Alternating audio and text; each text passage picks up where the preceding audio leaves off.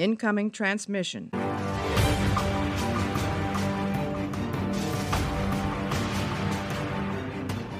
Hallo und herzlich willkommen zu einer neuen Ausgabe Warpcast. Heute mit einem neuen Format, mit einem kleinen neuen Format, wo wir mal schauen, ob wir das jetzt regelmäßig machen. Heißt Star Trek Classics. Und heute habe ich mir jemanden eingeladen, um mit mir über alte Star Trek Bücher zu sprechen. Hallo Julia. Hallo Chris. Julia, ich denke, wir werden dich gleich nochmal ein bisschen ausgiebiger vorstellen, aber ich will ganz kurz noch was zum Format sagen, damit die Leute wissen, worauf sie sich hier einlassen. Ja. Wir sprechen über richtig alte und nicht mehr unbedingt so moderne ähm, Star Trek-Romane, nämlich aus der Heine-Zeit. Und darum soll es heute gehen. Wir sprechen heute ein bisschen über die Anfänge von den Star Trek-Romanen im deutschsprachigen Raum. Wir sprechen über das Klingonen-Gambit, das seht ihr ja auch auf dem Cover der Folge oder im Titel. Einen einzelnen Roman aus dieser Reihe. Und wenn nicht sogar, vielleicht fast sogar der erste Roman aus dieser Reihe, aber da werden wir, denke ich, später nochmal dazu kommen. Ich würde jetzt erstmal die Julia ganz kurz bitten, sich dem Hörer vorzustellen. Ähm, also das ist jetzt mein dritter Podcast im äh, Webcast von Chris und äh, das erste Mal war ich eingeladen bei Trek am Dienstag in dem Format Trek Nights in der vierten Folge, was super spannend und auch sehr aufregend für mich war und ähm, jetzt probiere ich das ganze Podcast äh, machen ein bisschen aus. Ich war auch schon mal ähm, im 13. Adventskalendertürchen vom Retrocast im Dezember letztes Jahr. Und da habe ich mit Kai über Weihnachtsänderungen von damals gesprochen. Also kein ganz großer Podcast-Neuling, schon ein bisschen Erfahrung gesammelt, schon bei den Großen mitgespielt, bei Trek am Dienstag. Das ist ja, was Star Trek-Podcasts angeht in Deutschland, schon so eine Hausnummer, gell? Ja, das war also für mich persönlich irgendwie wie die kleinste FedCon oder die, ja, also die es überhaupt gibt. Also ich war echt sehr nervös und aufgeregt, aber zum Glück hat alles funktioniert. Ja, das ist doch schön.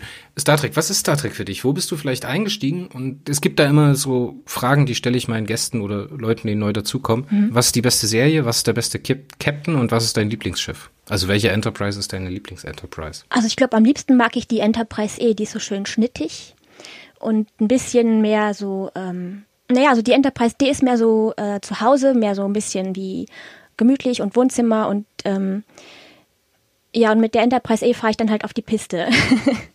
Was ist denn dein Lieblingskapitän? Uh, schwierig. Also Picard ist auf jeden Fall die Nummer eins und dann würde ich sagen Cisco. Cisco, ja. echt? Ja. Okay, krass. Ich, ich finde immer, dass die beiden so sehr weit auseinander liegen. So. Ja, stimmt. Also entweder man nimmt dann, also mir wäre das relativ nahe, wenn man sagt Giorgio und Picard oder keine Ahnung oder ähm, Archer und Kirk. So, das sind so Pärchen, die funktionieren für mich. Aber halt Cisco auf der einen Seite und Picard auf der anderen Seite, die können sich ja beide selber nicht riechen. Genau. Ähm, also ich mag diese, diesen Kontrast einfach. Das ist, es hat so was Lebendiges, weil es ist sehr unterschiedlich und auch beides sehr interessant. Und dann mach mal den Sack zu. Was ist denn deine Lieblings-Star Trek-Serie? Oh, das ist auch nicht so leicht. Also ähm, ich würde Next Generation und Deep Space Nine auf den ersten Platz setzen und die anderen dann danach. Das ist aber auch extrem schwer. Ich hatte das ja. jetzt, ich hatte das jetzt auch mal, wir, wir hatten ja auch viele Podcasts über Discovery gemacht. Mhm. Und ich muss ja sagen, dass Discovery mir echt, echt viel Spaß gemacht hat. Und ich hatte echt viel Spaß beim Gucken.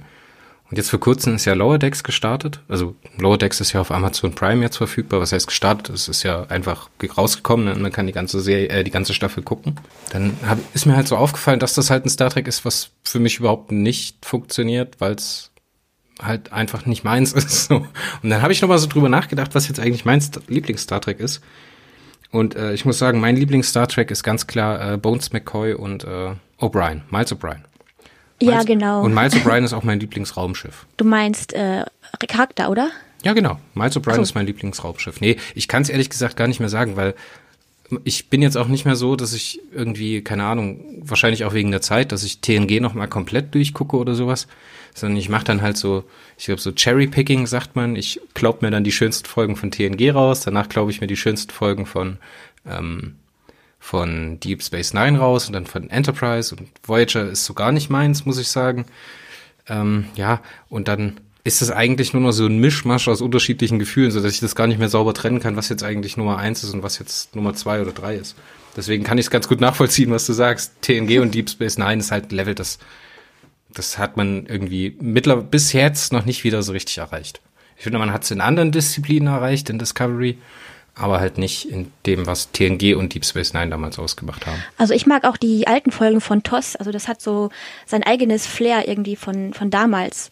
Ähm, ich habe mir zum Beispiel diese Butterbrotdosen, also diese, diese Boxen von äh, TOS gekauft und in der Hoffnung, dass sie noch nicht äh, überarbeitet waren, weil ich halt dieses, ähm, diesen charmanten Charakter von damals haben wollte. Mich hat das nämlich abgeschreckt, weil die ja damals auch die alten Star Wars Filme nochmal überarbeitet haben und da fand ich das ganz furchtbar und das wollte ich nicht, dass sie das mit meinem Star Trek auch machen. Also da habe ich dann lieber, äh, ich mag lieber das so, wie es halt war. Das hat halt sein eigenes ähm, besonderes, ähm, seinen eigenen Charme. Ich finde es halt, halt schade, dass gerade in so Zeiten wie jetzt, dass man, wenn man dieses HD Remaster macht, dass man halt dem Zuschauer nicht die Wahl lässt, ob man jetzt einfach nur das HD hochgerenderte Bild haben möchte, ne, wo jetzt keine Eingriffe in irgendwelche Designs sind, weil gerade bei TOS hatte man es ja später, dass äh, Planeten ausgetauscht worden sind, mhm. dass Grafiken ausgetauscht sind, worden sind, ähm, dass irgendwelche Effekte nachbearbeitet worden sind. Warum macht man das nicht so, dass man einfach im Streaming einmal anbietet, einfach nur in HD, so TNG in HD, hier, hier hast du's. Und die zweite Version ist die überarbeitete HD-Version, wo halt einzelne Grafiken nochmal überarbeitet sind, einzelne Effekte und sowas. Ich, ich bin da komplett bei dir, weil gerade Deep Space Nine ist sowas, das kann man jetzt nicht unbedingt wegen dem Bild oder wegen der Soundqualität oder der Bildqualität, sondern einfach so, wie das, das Set-Design ist, kann man das am besten auf einem Röhrenfernseher gucken. Weißt du, in 4 zu 3, so ein bisschen krisselig. Genau. Das, das muss halt, du musst es riechen ne, von so einem alten Röhrenfernseher, das riecht ja auch auf eine ganz besondere Art und Weise. Das gibt's ja heute nicht mehr mit den Flatscreens und allem. Und das äh, gewinnt nicht dadurch, dass es auf 16 zu 9 ausgerendert ist, dass es hochauflösend ist oder sowas. Das, das gibt nichts dazu, weißt du? Ja, das ist wie ähm, Schallplatten hören. Also dieses Kratzen von der Schallplatte gehört ja auch irgendwie dazu. Es hat die beste Musikqualität im Vergleich zu anderen oder manch anderen Medien, aber es ist auch irgendwie was Besonderes. Und das, also ich mag es auch lieber, wenn man sich halt aussuchen kann, ob man jetzt das mit der mit dem einen Format anschauen möchte oder doch lieber das mit dem ursprünglichen Format. Ja, du sprichst jetzt natürlich auch wieder was an, ne? Schallplatten, das ist ja nicht bloß, ich weiß nicht, hörst du Schallplatten aktiv oder sammelst du welche? Ich habe so ein äh, kleines Problem mit Schallplattensammelei oder früher mal gehabt, deswegen habe ich da noch ganz viele. Ich habe mal hier auf dem Flohmarkt ein paar Schallplatten gekauft, sogar eine von, wie heißt der jetzt nochmal? Michael Jackson. Oh Gott, mir fiel der Name nicht ein. ja, ähm, wenn man ja. dann moderne, also moderne Musik kommt ja auch noch auf Schallplatten raus, das hat bestimmte Gründe, ne? Und mhm. in, in Deutschland ist diese Schallplattenindustrie ja totales Problem geworden, weil die Maschinen einfach nicht mehr funktionieren und irgendwann in den 90ern aufgehört wurde, aktuelle Musik auf diese 180 Gramm Qualitätspressung zu machen. Ja. Die modernen sind ja viel dicker als die alten. Ne? Die sind ja nur halb so dick wie die modernen gewesen. Zum Beispiel Thriller oder sowas ist total schwer auf 180 Gramm Pressung zu bekommen. Und es ist ja nicht bloß der Sound, das Kratzen, das Auflegen von dem Ding, sondern man hört die Musik ja auch einfach anders, als man, als man das mit einer Spotify-Playlist macht oder mit einer CD oder sowas. Weil bei einer CD wählst du deinen Track aus, du springst direkt zu Nummer drei oder in Spotify hörst du vielleicht gar nicht das ganze Album, sondern nimmst dir bloß die zwei, drei Songs raus und packst sie auf deine, auf deine Playlist. Aber wenn du eine Schallplatte hörst, ist das, du fängst beim ersten Song an und du hörst beim fünften oder sechsten Song auf. Ne? Das, die größte Unterscheidung, die du ähm, relativ bequem noch tun kannst, ist, dass du die A-Seite hörst oder die B-Seite. So. Genau. So, kein Mensch legt ja die Nadel auf die Rille von dem Song. Ne? Man kann das zwar auch abzählen und man kann das auch tun, aber irgendwie ist das auch eine andere Art der, des Konsumierens. So, man ist da viel aufmerksamer. Weil das kostet natürlich auch viel Geld. Ne? So eine Schallplatte ist ja auch teuer, gerade wenn man was Besonderes hat. Dann legt mhm. man die auf, dann setzt man sich auf die Couch und dann hört man einfach mal zu. So, und das, das ist irgendwie was anderes, als wenn ich mir dann hier meine USB-Boxen auf den Schreibtisch stelle und äh, da mit dem Handy irgendwie eine Spotify-Playlist mache. Und genauso ist das auch so ein bisschen bei Star Trek.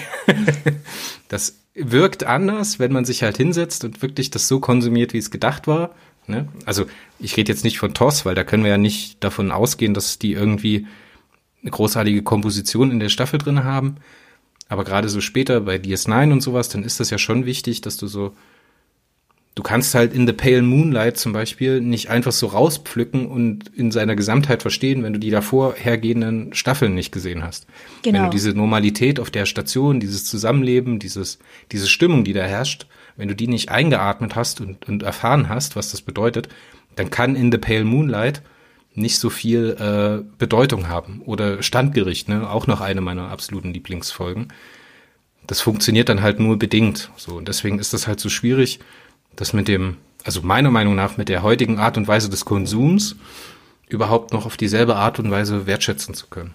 Ja, die ähm, Serien sind auch irgendwie so ein, wie soll ich sagen, ähm, ein Ausdruck der Zeit, in der sie entstanden sind. Die alten Serien, die sind alle sehr entschleunigt und ähm, langsamer erzählt und bei den neueren, da ist halt mehr Tempo hinter oder mehr Action und leider manchmal nicht so viel Story, wie man sich, also wie ich mich das, wie ich mir das gerne wünschen würde. Ja, obwohl ich finde, Discovery wird da ganz viel, ganz viel in Misskredit gebracht aufgrund von irgendwelchen Sachen, die halt einfach Designentscheidungen sind. Und äh, irgendwie in der dritten Staffel noch die grundlegende Designentscheidung in Frage zu stellen, das ist halt halt, das ist dann halt schwierig so. Verstehe ich dann halt teilweise auch nicht. Also ich fand jetzt die dritte Staffel auch nicht so schlecht. Am Anfang war es wirklich sehr gut. Also ich habe echt dran geklebt sozusagen. Die zweite habe ich leider immer noch nicht gesehen, aber sie steht auf meiner Liste. Und ich habe für die erste irgendwo gehört oder gelesen, dass sie zum Beispiel die Klingonen deshalb so designt haben, weil es da rechtliche äh, Dinge im Hintergrund gab. Aber ich bin mir jetzt da nicht so ganz sicher. Da würde ich jetzt, glaube ich, das ist einfach mal so ähm, ins Blaue geraten. ja, ich muss sagen, das sind aber auch so Kritikpunkte, die stehen für mich komplett außer, also für mich, ne? Ich kann ja niemandem vorschreiben, unter welchen Kritikpunkten er da was beurteilt oder eben nicht. Aber wenn ich halt sage, mir gefällt die Serie nicht oder mir fällt, gefällt die Staffel nicht, weil die Klingonen mir nicht gefallen oder weil die Uniformen mir nicht gefallen oder weil, keine Ahnung, das Schiff doof aussieht, so, dann, dann weiß ich halt nicht, ob man da, dann hat man meiner Meinung nach einen anderen Schwerpunkt in der Beurteilung von Star Trek als ich. Dann, dann kann ich diese Meinung nie so für mich als gültig empfinden. Weißt du, was ich meine? Ja, also mir wäre das auch, also ist es auch egal, wie das aussieht. Also für mich ist halt einfach wichtig, dass man zum Beispiel eine Charakterentwicklung sieht oder dass halt einfach eine gute Story da ist. Ähm, und dass man nicht wie ähm, zum Beispiel in Into Darkness so, ähm, das war, als würde man irgendwie den Zuschauer für nicht so ganz clever halten. Also wenn Khan zum Beispiel das erste Mal ins Bild tritt und man hört diese Musik, die eigentlich auch schon alles verrät. Also ich möchte schon ein bisschen mehr überrascht werden oder auf jeden Fall irgendwie miträtseln können. Das wäre für mich wichtig. Wie das dann aussieht, also die, die Designsachen, das ist zweitrangig oder sogar drittrangig. Das ist nicht so wichtig für mich. ja, ich, das sprichst du auch wieder eine spannende Sache an, weil das ist ja ungefähr so, als ob ein jemand, der die ganze Zeit Star äh, Simpsons guckt, weißt du? Der alle, mhm. keine Ahnung, wie viele Folgen Simpsons es jetzt gibt, äh, Simpsons in- und auswendig kennt und der dann eine Folge Family Guy schaut. So, und aufgrund von der einen Folge Family Guy seine Meinung dazu bilden soll, so, weil das ist ja eigentlich bloß eine Referenz zu was anderem, so, und das mhm. ist ja mhm. eigentlich nur Fanservice und das, ich finde, das ist halt ein großer Fehler, den macht äh, die Kelvin Timeline oder die Kelvin Filme im dritten Film zum Beispiel besser, so dass sie halt versuchen, so ein bisschen eigenständig zu sein, aber trotzdem halt noch Fanservice-Elemente mit zu übernehmen, wo man so sagt, ja, okay, wir haben jetzt dieses, dieses Zweifeln, dieses, diese Angst vorm Scheitern, die Pike damals hatte, die ja. Piloten, haben wir jetzt bei Kirk und spielen so ein bisschen damit. Natürlich ist es alles Popcorn-Kino, ne? da brauchen wir uns ja auch nichts vormachen, ist ja auch okay. Hat ja auch viele Fans und ich mag es ehrlich gesagt auch ganz gerne. Und ich hatte auch sehr viel Spaß bei Into Darkness zum Beispiel und beim ersten Film. Aber ich kann das absolut nachvollziehen, wenn man dann sagt, ja, so, okay, es hält halt nicht dem zweiten oder den, der dritten Minute drüber nachdenken stand. So, dann ist es halt wirklich zu viel, zu viel und zu einfach. Ja, also zum Unterhalten sind die super, die Filme. Also da, da würde ich auch nicht abschalten, wenn es gerade läuft, weil es macht schon Spaß zuzuschauen. Es ist jetzt nicht wirklich, ich würde niemals sagen, es wäre grottenschlecht, weil das ist es nicht. Ich denke, man hätte sich einfach mit dem ersten Film schon viel stärker emanzipieren sollen und einfach lossagen sollen von der klassischen Filmtrilogie. Dass man da diese Elemente wie Spock reinnimmt oder dann halt später mit diesem Remake von, von äh, Khan, also Reimagination oder also so eine, so eine Neuinterpretation vom Thema Khan, hätte man jetzt hier einfach weglassen sollen und einfach mit einer breiteren Brust rangehen sollen und einfach sagen können, okay, wir erzählen jetzt unsere eigene Geschichte. Ich ja, bin J.J. Abrams und ich habe eine eigene Vorstellung von Star Trek und die will ich dem Fan jetzt zeigen. Genau, sie hätten ja mit dem neuen Universum komplett neue Möglichkeiten nutzen können. Also hätte, also es wäre alles möglich gewesen oder es ist alles möglich. Ich hoffe ja immer noch, dass vielleicht noch ein vierter Teil kommt mit demselben Cast, weil ich fand den eigentlich gar nicht so schlecht. Ja, aber sie haben vielleicht Angst gehabt, dass es die Leute es nicht angucken werden oder dass sie halt äh, die Star Trek-Fans damit nicht kriegen, wenn sie nicht halt solche Elemente mit reinbringen. Das fand ich schon ein bisschen schade. Ja, es ist aber ein Fehler, den macht Star Trek ja schon seit äh, Resurrection. Nee, wie heißt Der Aufstand, ne? Äh, ja, genau, der Aufstand. Wie hieß er denn? Nee, ähm, nicht Resurrection, sondern das war Resident Evil. Genau, ich gucke. ich habe das irgendwo gespeichert. Ist ja auch egal. Der Aufstand, alle wissen, was ich meine, ne? Ja. Ähm, die haben es halt irgendwann nicht mehr geschafft, das Universum größer zu machen. Neu zu machen, sich neu zu erfinden, neu zu interpretieren und einfach mit allem, was man hat, rauszugehen. Das hat man ja noch bei der Aufstand, äh, bei, bei, ach Mensch, wie hieß er denn, der Borg-Film? Der erste Kontakt. Der erste Kontakt, genau. Der First Contact, das hat man dann noch viel besser geschafft, weil man da einfach nochmal Sachen mit reingenommen hat und groß gemacht hat, ne? Und nochmal den Charakteren die Möglichkeit gehabt hat, äh, gegeben hat, größer zu sein als das, was sie in der Serie gezeigt haben. Und das schaffen sie halt mit Nemesis nicht, das schaffen sie mit Insurrection nicht. Insurrection hieß er, genau. Ähm, und das schaffen sie auch mit Kelvin nicht, weil die immer nur aufgrund jetzt nicht der schauspielerischen Leistung oder von, da, von dem, wie es aussieht oder wie sie spielen oder wie es gedreht ist oder sowas, aber dass die einfach vom, vom, vom Skript her nicht die Möglichkeit bekommen haben, den Kirk einfach neu zu machen, so anders zu machen. Vielleicht in eine andere Richtung zu gehen damit. Die sind irgendwie immer nur Abziehbildchen. Und da, wo es noch am besten klappt, ist zum Beispiel Chekhov, den mag ich da sehr, oder Bones McCoy, also hier Carl Urban, der, der Ja, die mag spielt. ich auch. so, und hier diese, die Frau mit den schwarzen Streifen im weißen Gesicht aus dem dritten Teil. Äh, so, das Jayla hieß sie, glaube ja, ich. Ja, das funktioniert für mich auch noch am besten. Aber zum Beispiel Zachary Quinto und äh, Uhura, uff, Uff. Und da werden wir später in dem Buch nochmal dazu kommen, um, um, die beiden oder über die ja. beiden. Ja, das ist halt schwierig, wenn es halt nicht mehr ist als ein Abziehbildchen. Aber jetzt sind wir ganz schön wegmeandert. Ich glaube, wir sind ganz gut reingestartet in unseren Talk und sind ein bisschen locker geworden. Ja. und ich würde jetzt mal sagen, wir reden mal ganz kurz über die Anfänge von Star Trek in Romanform. Hast du dich damit ein bisschen beschäftigt oder darf ich frei reden. Du, du kannst frei reden, weil ich habe jetzt nur herausgefunden, dass der Autor von äh, Klingonen Gambit nur zwei Bücher geschrieben hat. Ganz genau, äh, der Robert E. Wardeman, oder es hört sich irgendwie holländisch an, deswegen würde ich jetzt Wardeman oder sowas oder Wardman oder Ich weiß auch nicht, wie man es ausspricht. Ähm, der hat nur zwei Bücher geschrieben. Einmal hier das Klingonen Gambit, ne, das ist äh, bei Heine erschienen zuerst. Also in Deutschland, glaube ich, 83 oder sowas, nur oder 81, müsste ich jetzt nachschauen in meinen Notizen, ist in unterschiedlichen Versionen rausgekommen. Denn ähm, es gab da so ein paar Probleme. Und da will ich jetzt mal anfangen. Ich bin nämlich vorhin noch ein bisschen durch meine Star Trek Romansammlung gestolpert und habe so ein paar Stationen davon mitgebracht.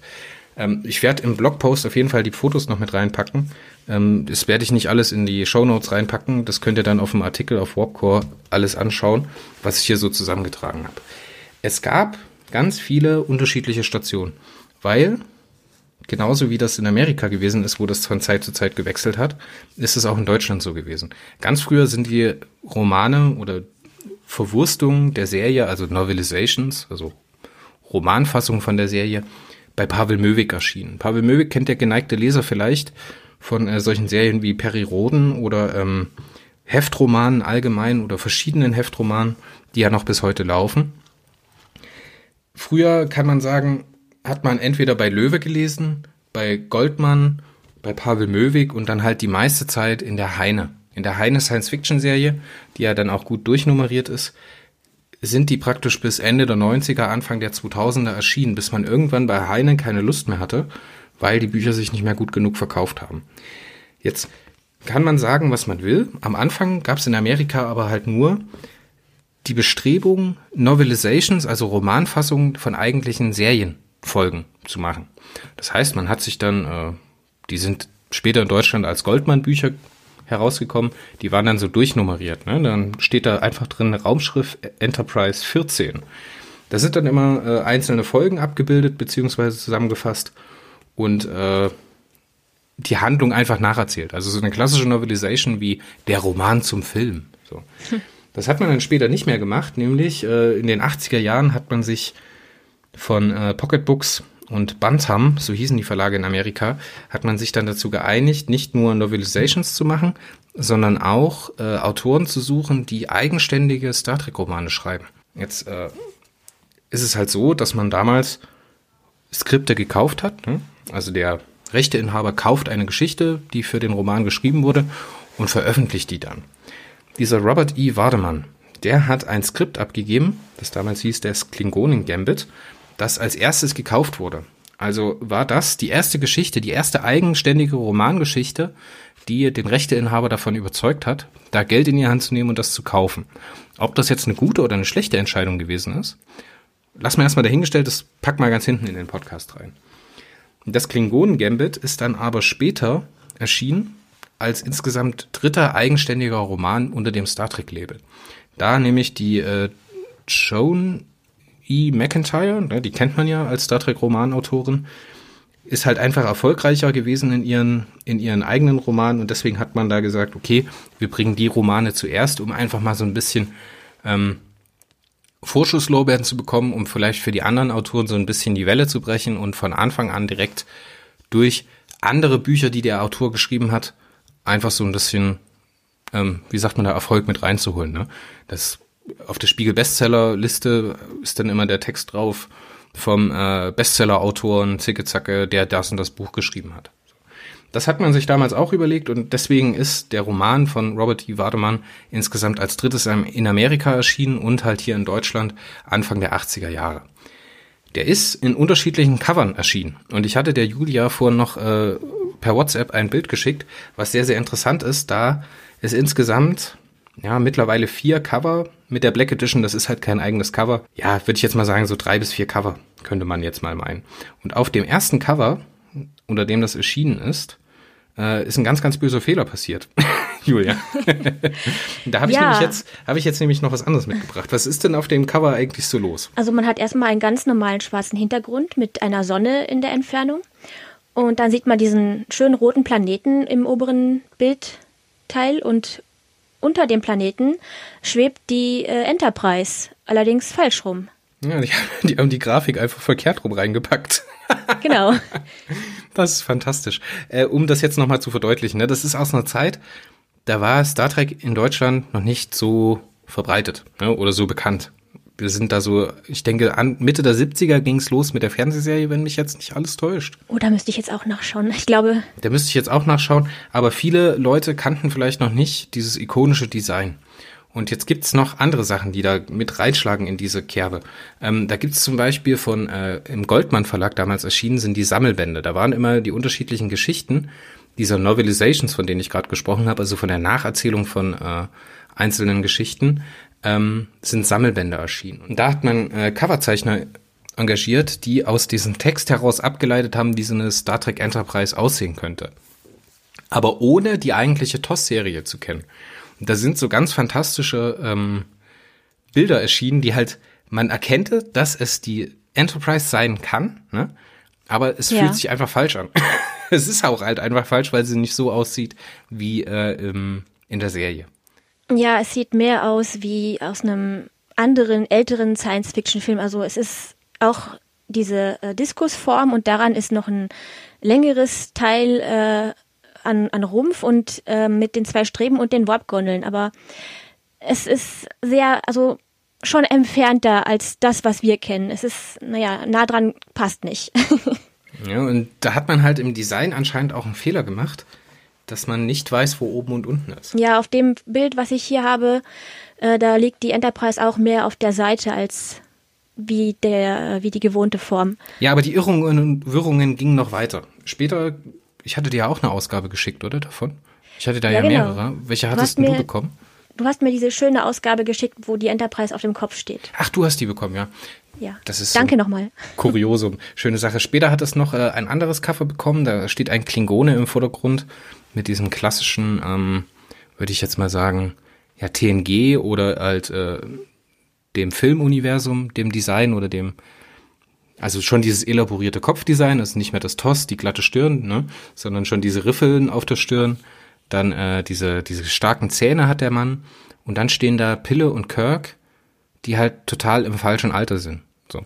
Wir haben hier eine Geschichte, die spielt eigentlich, die spielt eigentlich äh, in der, mitten in der Serie drin, ne, innerhalb der Fünf-Jahres-Mission.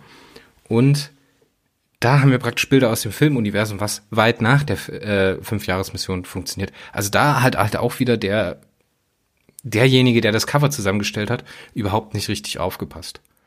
Oder er hat schon den äh, Film Der Zone des Khan gesehen und hat einfach dann ähm, die Uniformen, die sie da auf dem Bild tragen, hergenommen für sein äh, Coverdesign, weil die nämlich diese roten Uniformen tragen mit dem weißen Kragen, die sie auch in dem zweiten Star Trek-Film haben. Ja, genau, aber das funktioniert ja nicht, weil hier sind wir ja doch an einer ganz anderen Stelle.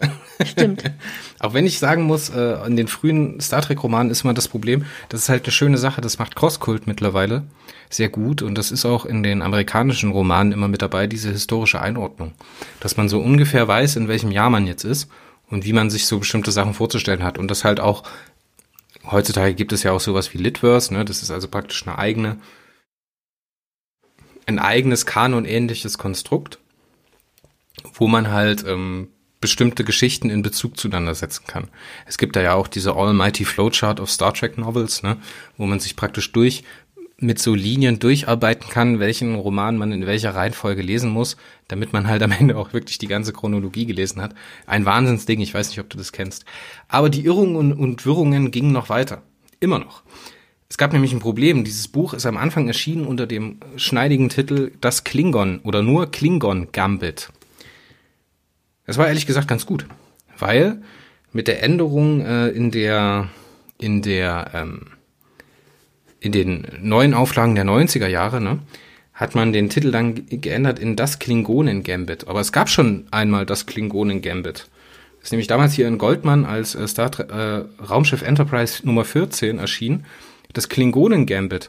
Und das ist von äh, Sandra Marshak und Myrna Kalbrev erschienen. Das ist so eine Art, ich würde es jetzt nennen, Kurzgeschichten, Zusammenfassung. Und ich weiß nicht, hast du die dritte Staffel Star Trek Discovery komplett gelesen? Äh, gesehen?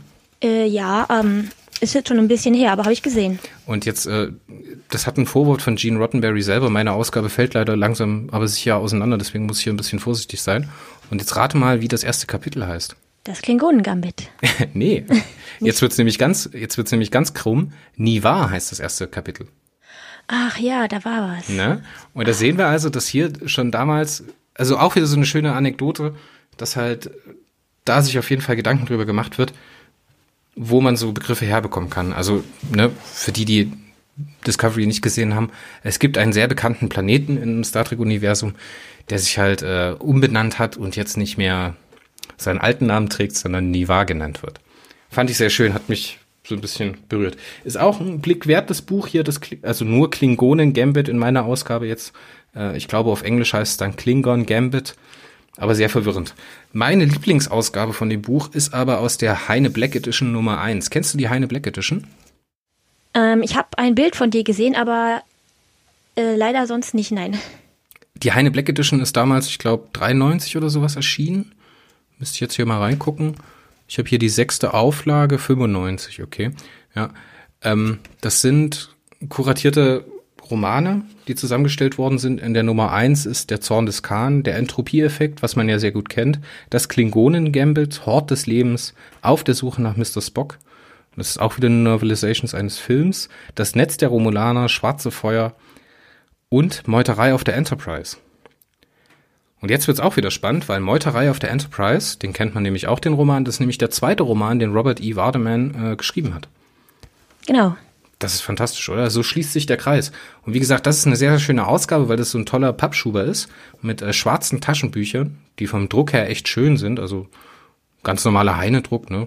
Ich finde das ja immer ätzend, weil in vielen Sammelbänden von Star Trek hat man äh, Serifen an der Schrift, also so kleine.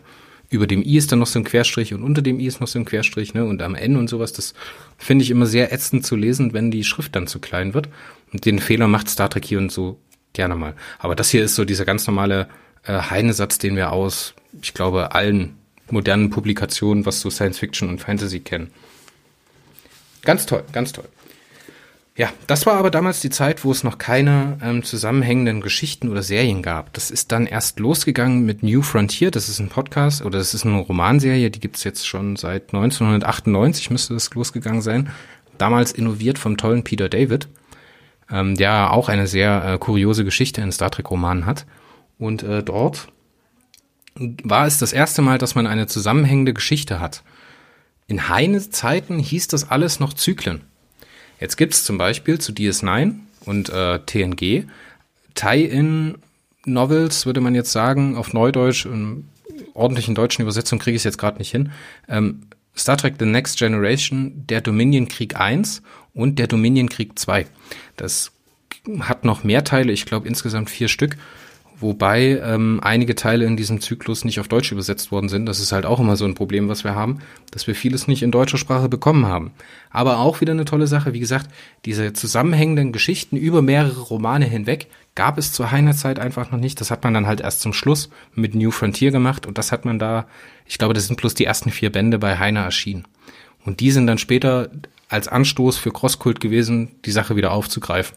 Und dann heutzutage gibt's ja so ausladende Serien wie Vanguard, ne, wie äh, New Frontier, was dieses ganze Litverse angeht. So. Das bespreche ich ja mit dem Götz, der an dieser Stelle herzlich gegrüßt ist. Und jetzt möchte ich aber halt noch eine Sache hinweisen. Das ist dann auch das letzte. Ich habe mir nämlich noch so ein Zyklusbuch herausgesucht von Heine. Und zwar heißt das Die Anfänge. Und in Die Anfänge haben wir insgesamt wieder drei Romane. Und da sind zum Beispiel solche Sachen drin wie die erste Mission, Margaret Wonder Bonanno, Fremde vom Himmel und äh, die letzte Chance. Da haben wir jetzt also wieder drei Romane, die sich in die Anfangszeit der Star Trek äh, Fünfjahresmission reinzicken, wo praktisch die Probleme von Kirk in seiner Anfangszeit drinstehen ne? und solche Sachen aufgearbeitet sind. Alles tolle Sachen. Wenn man aber halt auf zusammenhängende, ausladende Serien steht, dann muss man halt zu Crosskult gehen und dann sind die alten Heine-Bücher leider nichts mehr dafür. Aber in einem Wust an Novelizations von Filmen und von einzelnen Folgen gibt es halt auch Romane, die sind was Besonderes. Und an unserer Stelle heute haben wir das Klingonen Gambit. Ist jetzt nicht der erste erschienene Roman, aber mal mindestens soll es, so hat es meine Recherche zumindest ergeben, ich lasse mich da auch gerne verbessern, der erste Roman gewesen sein, den man damals gekauft hat, ne, für den man sich entschieden hat. Und äh, das ist heute unser Thema. Oh, das war echt lang. Es tut mir ja, leid. Ich komme da immer gut. so ein bisschen in Fahrt, wenn es um Star Trek-Romane geht. War doch super. Aber ganz ehrlich, diese Cover-Designs von den Star Trek-Romanen, das ist auch manchmal, also echt manchmal grenzwertig, ne? Die haben sich dann einfach irgendein Bild genommen und dann haben die da drüber gemalt und dann gibt's so ganz komische Sachen, wo die Leute einfach gar nicht mehr aussehen wie die Leute, wo Picard wie äh, Evil Picard aussieht. Ja, das ist irgendwie, war ein Versuch. Na gut, das Klingonen-Gambit. So, aber jetzt lass uns doch einfach mal in den Roman einsteigen. Wir hatten uns das in der Recherche ein bisschen so gedacht, dass ich mich so ein bisschen um diese Star Trek Roots ein bisschen kümmere. Also wo kommen die Romane her? Wie hat's angefangen? Und äh, die Julia sich ein bisschen auf den Roman konzentriert. Jetzt habe ich den Roman, ich hatte den früher schon mal gelesen, ich habe den jetzt noch mal gelesen und äh, kann mich aber selbst jetzt, es ist schon ein, zwei Wochen her, seitdem ich das Buch weggelegt habe, kann ich mich nur noch ganz dunkel an die äh, ersten Kapitel erinnern und wo wir so eigentlich einsteigen. Wenn ich das Buch jetzt aber mal so einschlage, dann ist da so eine Besonderheit, die ich finde, dass wir mit einem Captain's Log einsteigen.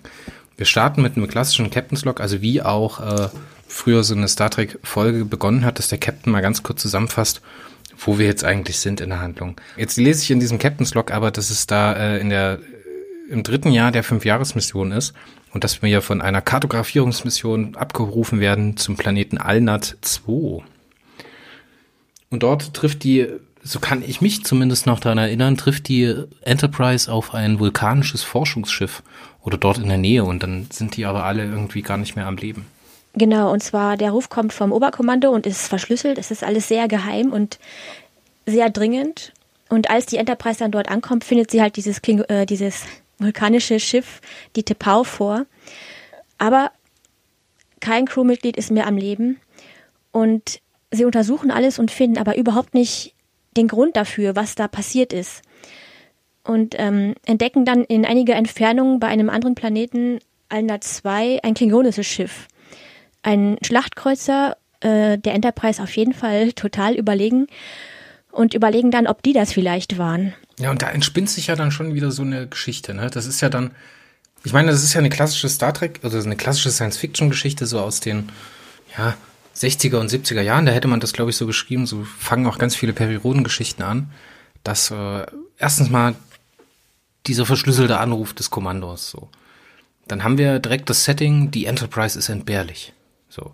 Es ist nicht schlimm, was mit der Enterprise passiert, Hauptsache die Mission, weißt du? Das ist so Military Science Fiction. Und jetzt startet ja. man direkt dorthin und findet unterschiedliche Mysterien vor. Wir haben die Vulkanier, die nicht mehr am Leben sind. Wir haben die äh, Klingonen, die auf Alnat 2 äh, am Forschen sind, beziehungsweise irgendeine Mission starten wollen. Und dort ist noch eine äh, Landungsmission, wo ein Andorianer unterwegs ist und da was erforschen will. Das ist alles so konfus. Und jetzt versucht sich so die Crew der Enterprise so langsam den Weg dadurch zu fummeln. So, und dann dröselt so in meinen Erinnerungen so auf, dass es dann direkt in diese U-Boot-Geschichte vom zweiten Star Trek-Film Zorn des Khan geht, dass man sich dann direkt auslauscht, dass man Manöver macht, dass man versucht, den Planeten zwischen den beiden Schiffen zu halten und sowas. Genau. Dass man sich so abklopft und dass dieser Nervenkrieg direkt einsteigt. Genau, die Enterprise versucht dann so zu parken, dass sie halt ähm, das klingonische Schiff knapp über dem Horizont sehen würde, wenn es dann auftaucht und auch vielleicht auch gleich drauf schießen kann, weil das ist, ähm, äh, Chekhov hat die ganze Zeit den Finger am Abzug und ähm, Kirk muss ihn davon abhalten. Und sie versuchen nun herauszufinden, was da passiert ist. Und zwar äh, werden sie dann überraschenderweise von dem Andorianer vom Forschungsteam auf dem Planeten kontaktiert. Äh, Dr. Threll von Da. Und da möchte wissen, wo seine Ausrüstung verdammt nochmal bleibt. Und der ist sehr ungehalten darüber. Und als ihm Kirk sagt, tja, tut mir leid, ähm, die Vulkanier, die ihre Ausrüstung hatten, sind leider alle tot, meint er nur, aha, wie unwissenschaftlich. und ihn interessiert das dann auch nicht weiter. Und ähm, er hat auch irgendwie keine Lust, da mehr Informationen äh, preiszugeben oder ob er das auch überhaupt kann, wenn er welche hat. Nur, dass er halt gerne da auf dem Planeten seine Ruinen äh, erforschen möchte und die seltsame große schwarze Pyramide, die sich da auf dem Planeten befindet, die anscheinend das einzige Bauwerk ist. Und man rätselt nun, ob jetzt vielleicht irgendwie die Pyramide darin verwickelt ist oder ob es eine äh, Strahlung oder ähnliches vom Planeten gibt, was da die Vulkanier ähm, hingerafft hat. Man findet absolut gar nichts. Also selbst auf dem vulkanischen Schiff noch auf dem Planeten, ähm, es ist erstmal alles sehr mysteriös. Und dann passieren seltsame Dinge auch auf der Enterprise. Die Crewmitglieder verhalten sich auf einmal sehr seltsam. Also zum Beispiel ähm, Lieutenant Kyle vom, äh, vom Transporterraum verlässt einfach seinen Posten und geht erstmal töpfern. ähm, ja. Es, es passieren noch ganz andere Sachen, die so ganz off-Character sind. Das ist ja, es ist so ein klassisches äh, Star Trek-Ding, dass man unter Beeinflussung von irgendwas steht, ne? Genau. Dass äh, irgendwie die Star Trek Crew oder die Enterprise Crew dann äh, under the influence von irgendwelchen fremden Mächten oder irgendeiner Strahlung sind. Und dann kommt es dann zu so Stilblüten, wie jetzt hier Spock zum Beispiel, der auf den Lieutenant Evans oder die Lieutenant Evans reagiert.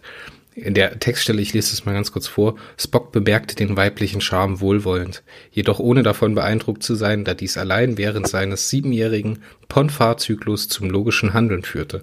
Doch sein menschlicher Teil fand Lieutenant Evans recht anziehend. Das sind so Sachen, die passieren dann halt und dann merkst du schon so, wenn du Star Trek so ein bisschen kennst, du über zwei, drei Folgen gesehen hast, da ist irgendwas los, aber irgendwie kommen sie nicht drauf. Sie finden die Strahlung nicht und sie wissen nicht, woher es kommt und das zieht sich. Das zieht sich so sehr. Und es passieren Sachen, da denkst du dir, was ist denn jetzt hier los? Der Kirk, ne? Also Kirk ist ja so der einzige, meiner Meinung nach, der so überhaupt nicht von diesem Ding beeindruckt ist und der dann halt mit Spock immer so den Betrachter von der ganzen Sache ist. Genau. Und da würde ich sagen, wenn man das so aus moderner Sicht sieht, ist das schon wieder so eine Stelle, wo ich sage, das kannst du halt nicht machen. So, du kannst halt nicht diesen Set an Charakteren haben und dann auf der einen Seite den übelst emotionalen Kirk, der sonst immer der Erste ist, der irgendwie sich verliebt oder sehr emotional reagiert in einen oder anderen Situation, dass er halt der Einzige ist, der von dieser, von dieser Kraft nicht beeinflusst wird. So, der dieses Virus nicht hat, so, weißt du? das funktioniert für mich halt so recht wenig. Ja, es ist irgendwie auch eine Blüte seiner Zeit. Also äh, zum Beispiel Scotty, der dann total auf Maschinen fixiert ist und jedes Prozent an Energie aus dem Antrieb herausholen will. Oder McCoy, der noch äh, eine größere Abneigung gegen Technik ähm, an den Tag legt, als er sowieso schon hat. Man, wir kennen das ja, der mag ja nicht so gerne mit dem Transporter irgendwo hingebeamt werden. Und dass er dann in einer Situation zum Beispiel einem Crewmitglied eine Wunde mit Nadel und Faden zunäht, anstatt äh, die Möglichkeiten zu nutzen, die halt das Jahrhundert zu bieten hat. Und ähm, solche Sachen passieren dann da. Also es ist, es wird sehr verrückt. Ja, aber es, also wir brauchen uns jetzt nicht sklavisch an die Handlung irgendwie zu halten, aber das bleibt ja die ganze Zeit so. so. Wir haben ja, ja, bis zum Schluss kriegen wir das ja nie so richtig aufgelöst. Und ich finde, der Roman hat ein paar Probleme in der, in der Spannungskurve, die wir so eigentlich klassisch kennen. Dass die Spannung sich so langsam aufbaut, irgendwann den Höhepunkt hat und dann am Ende halt den großen Knall hat, wo wir dann das gute Ende noch sehen und dann ist der Roman vorbei. So, das hat der Roman hier nicht. Das geht irgendwie hoch, runter, hoch, runter, hoch, runter, ist aber nie auf irgendwie so einem Mittelwert. Ja, es wird einfach viel zu oft gezeigt, dass da die Crew Probleme hat oder so. Das wird äh, in jedem Detail, also jede Facette wird da ähm, ausgetragen. Und das ist schon ziemlich lang, würde ich sagen. Also es ist ein bisschen zäh. Ermüdend ist, glaube ich, der richtige Begriff, oder? Ja, oder so, genau. Ja, gut. Lass uns mal über die starken Sachen sprechen, die der Roman vielleicht am Beginn der Handlung hat. Ich finde das sehr schön, dass der Robert E. Wademann so diese kleinen Psychosen des Maincasts so rausarbeitet. Weißt du, dass wo halt auf der einen Seite zeigt es halt, dass er sich sehr mit den Charakteren befasst hat, so was haben die in der TOS? Und wir müssen das an der Stelle auch ein bisschen entkoppeln, weil ganz viele Dinge, die wir über Kirk, über Spock, über McCoy wissen, kannte der Robert E. Wademan zu dem Zeitpunkt, als er den Roman Anfang der 80er geschrieben hat oder in die 80er hinein geschrieben hat, kannte der ja noch gar nicht. Weißt du, das, viele Filme sind noch nicht rausgekommen. Ich meine, die Filme gingen da erst so richtig los. Ne? Ja. Und äh, viele Sachen, die später definiert worden sind, waren hier einfach noch nicht fest. Und er hat sich jetzt einfach hier entlang gehangelt an den extremen Emotionen, die in den Charakteren, also dem inneren Konflikt, den den Charakteren innewohnt, und hat die so herausgearbeitet da hat er sehr viel Zeit darauf verwendet und er hat halt auch so ein bisschen den Rest dabei vergessen. Ne?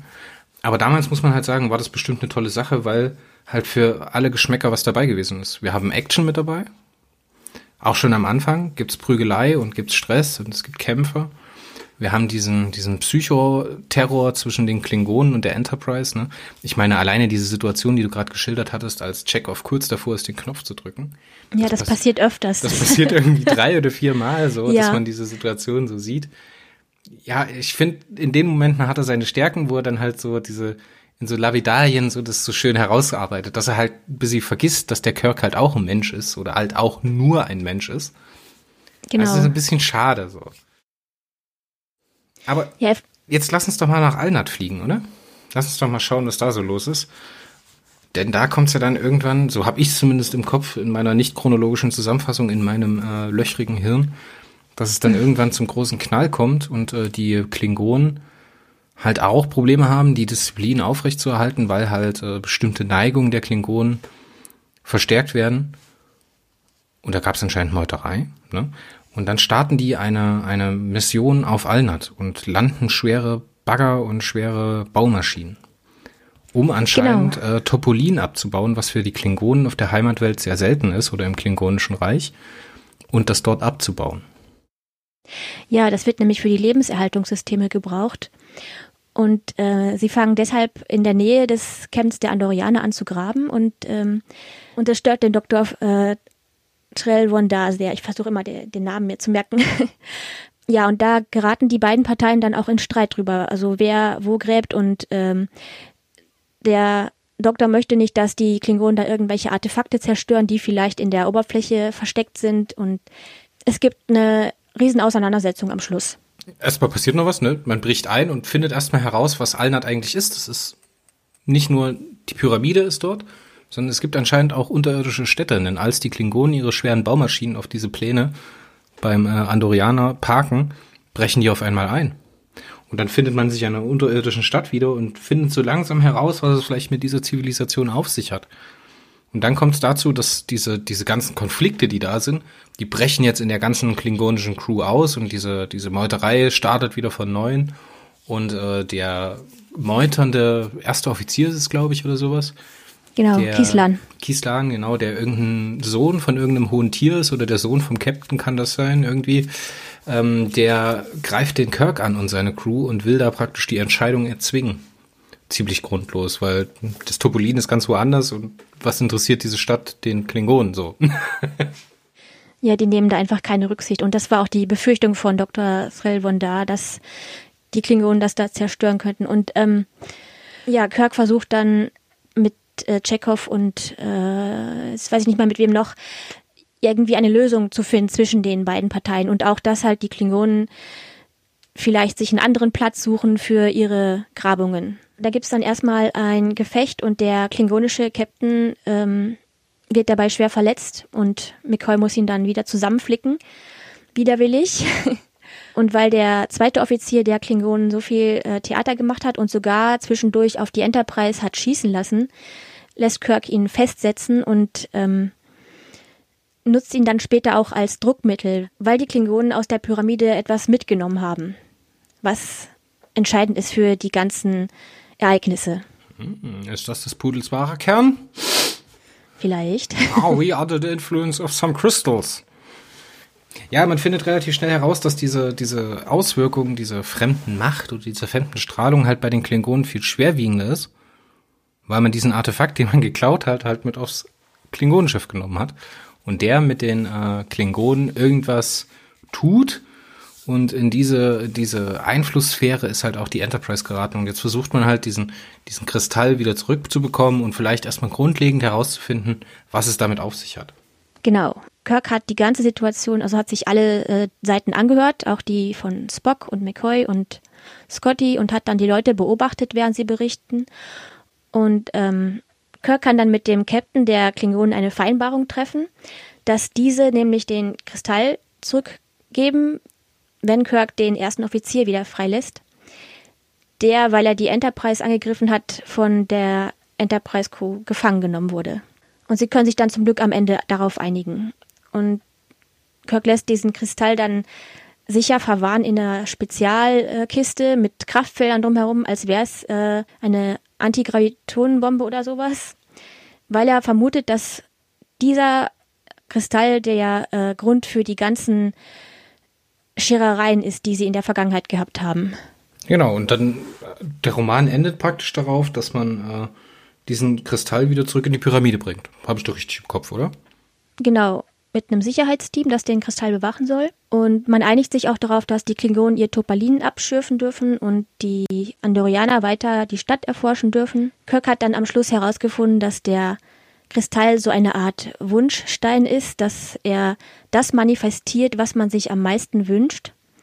Zum Beispiel, dass halt äh, Lieutenant Kyle lieber seinen kreativen äh, Hobbys nachgehen möchte, wie Töpfern, statt immer im Transporterraum rumzustehen und Leute durch die Gegend zu beamen.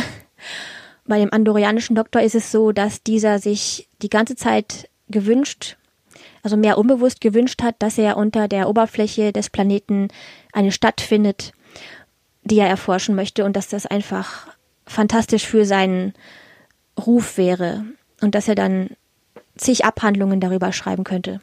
Ja, das manifestiert eigentlich das, was er sich gewünscht hat, weil wir haben ja früher im Roman schon mal gelesen, dass dieser Trell von da früher schon äh, Papiere geschrieben hat oder Aufsätze geschrieben hat über Zivilisationen, die komplett unterirdisch wohnen, aber so eine Art Aszendenz durchgemacht haben, das heißt, dieses Körperliche verlassen haben. Ne? Genau.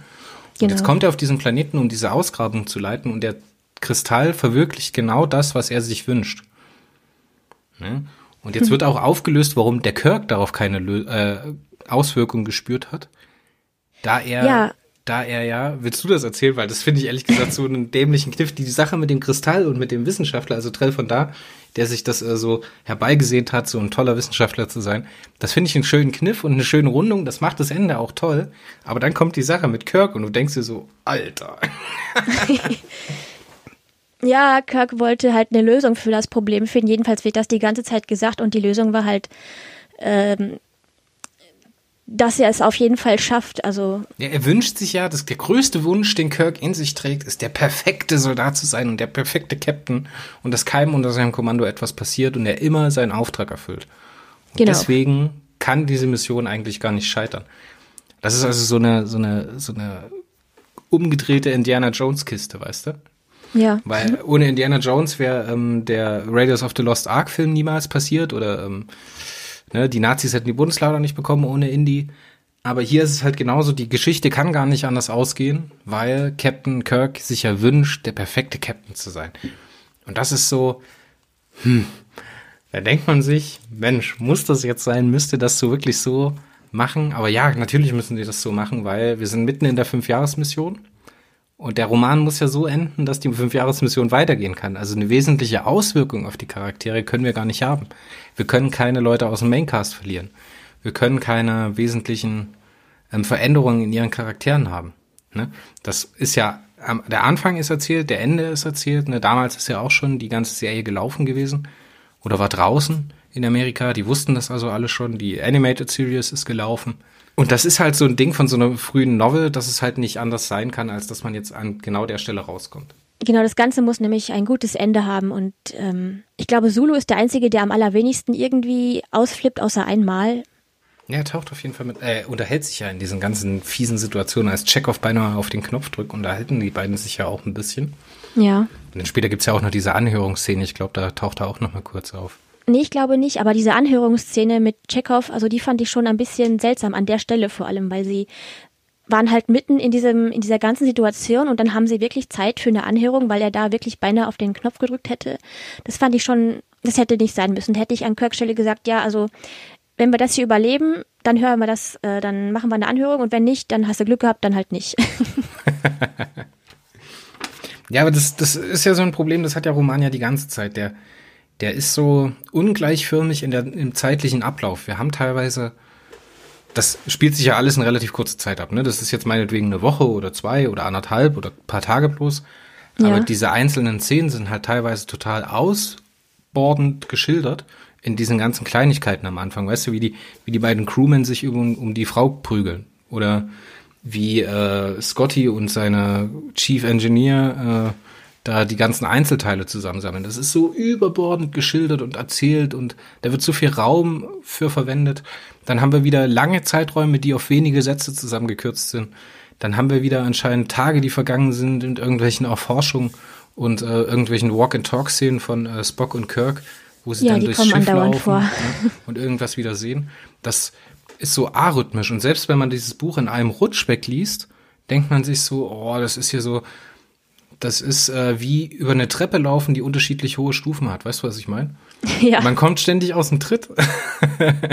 und äh, das Ende ist aber meiner Meinung nach auf der einen Seite schön durch den Kristall, ne, durch die Idee davon, auf der anderen Seite halt so ein bisschen käsig, weil Kirk möchte der perfekte Captain sein, der gleichzeitig perfekter Soldat und perfekter Diplomat ist und deswegen diesen Frieden aushandeln muss und sowas. Das sind alles tolle Ideen. Und hier sind auch ganz viele tolle Ideen drin. Da gibt's ganz viele Zitate, die ich jetzt hier noch anbringen könnte. Zum Beispiel Kirk, der irgendwann mal sagt, kein Krieg ist gerecht oder gut. Ne? Also da sind ganz viele Science-Fiction Ideen drin, ne, so Standardideen. Kann es einen gerechten Krieg geben? Was ist mit äh, höher stehendem Leben? Wie kann das aussehen? Wie kann das wirken oder sowas? Und dann kommt man halt teilweise auf die Ideen, fängt an, das zu erzählen und bricht dann halt irgendwann ab dann sagt man halt hier, ja, diese Zivilisation ist viel zu hoch entwickelt, um sie wirklich verstehen zu können. Aber Kirk hat den Durchblick und weiß jetzt alles klar. Es verstärkt diesen inneren Willen, das zu sein, was man sein möchte. Hm, blöd. Und dann muss man halt heutzutage halt auch noch über die Stellen reden, wo so, ja, 60er, 70er Jahre Science Fiction halt nicht mehr unbedingt mit den gesellschaftlichen Verhältnissen von heute zusammenpasst. Ja, zum Beispiel, wo sich äh, Lieutenant, ich weiß jetzt den Rang nicht mehr, Avid und äh, Schwester Chapel streiten sich auf dem Flur über äh, um, um Spock. Das ist schon sehr, ich weiß nicht, altmodisch würde ich glaube ich sagen. Also das kommt so, das passt so überhaupt nicht mehr. Es ist, ja, es ist auf der einen Seite, was du jetzt gerade gesagt hast mit Chapel und äh, Evans, die dieses seltsame Rollenverständnis haben, so ja. dieses Besitzergreifende in beide Richtungen, weißt du? Und dann haben wir auch unterschiedliche Situationen nochmal früher, wo wir Uhura haben. Und das ist ein ganz, ganz, heutzutage ganz, ganz schwierig zu verdauender Satz, der da gefällt. Ähm, weil sie als Frau hat natürlich auch eine romantische Vorstellung oder sowas. Ne? Das ist ja dann klar, dass sowas drin ist. Das wäre ja auch nicht schlimm, wenn man das mhm. benutzt. So als alleinstehenden Baustein. Aber dann kann es natürlich in der Star Trek oder in der Enterprise Crew nur eingeben, an dem sie interessiert ist. Und das ist der ebenfalls schwarze Schiffsarzt oder zweite Schiffsarzt, der äh, im Benga. Und dann denkt man sich so, uff. Ja. Uff. Und dann sagt warum? sie das auch noch laut. Dann lässt der Robert E. warten, wenn sie das laut sagen ne, und führt sie so okay. vor. Und dann, dann, dann gibt's die Situation, ich glaube, Kirk oder, oder Spock ist es. Ich glaube, Kirk war es. Und der sagt dann, ja, sie war halt ehrlich. Jetzt hört auf zu lachen. Weil sie das in der Besprechung sagt. Das ist ja so peinlich. Ja. Oh Gott. Ja. Also Gleichberechtigung gibt's hier nicht, ne? Und rassistische Vorurteile gibt's auf jeden Fall ganz viel. Also heutzutage, ne? Man, das muss man jetzt immer aus der Fallhöhe von heutzutage beurteilen, weil wir lesen das ja. Buch ja nicht 1983 oder sonst wann, sondern wir lesen das Buch im Jahr 2021. Und da muss man halt sagen, das stößt so auf und das macht es halt schwierig, heute noch zu lesen. Und dann muss man sich halt die Frage stellen, ist das Buch heute überhaupt noch lesbar? Macht das Spaß zu lesen?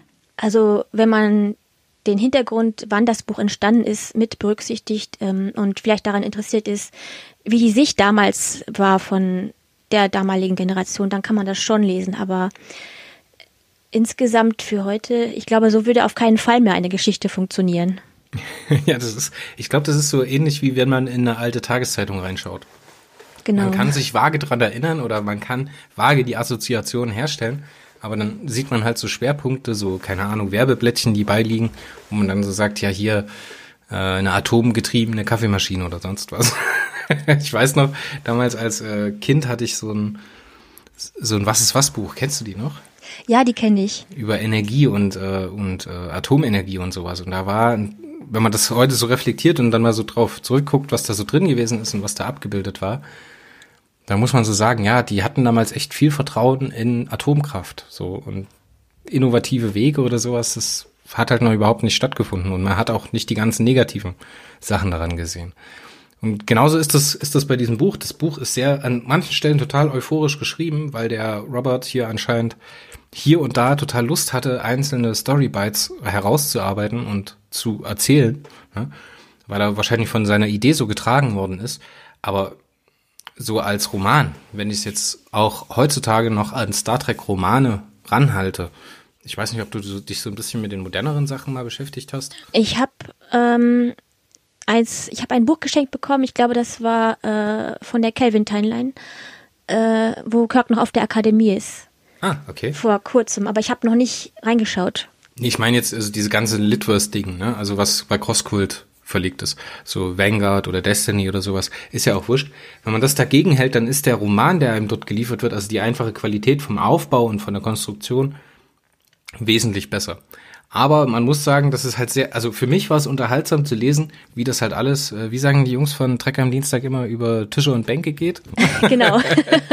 Weil hier wirklich auf kurze Zeit, ich meine, das Ding hat boah, knapp 200 Seiten, würde ich jetzt mal behaupten. Ja, oder? genau, 200. 200 Seiten ungefähr.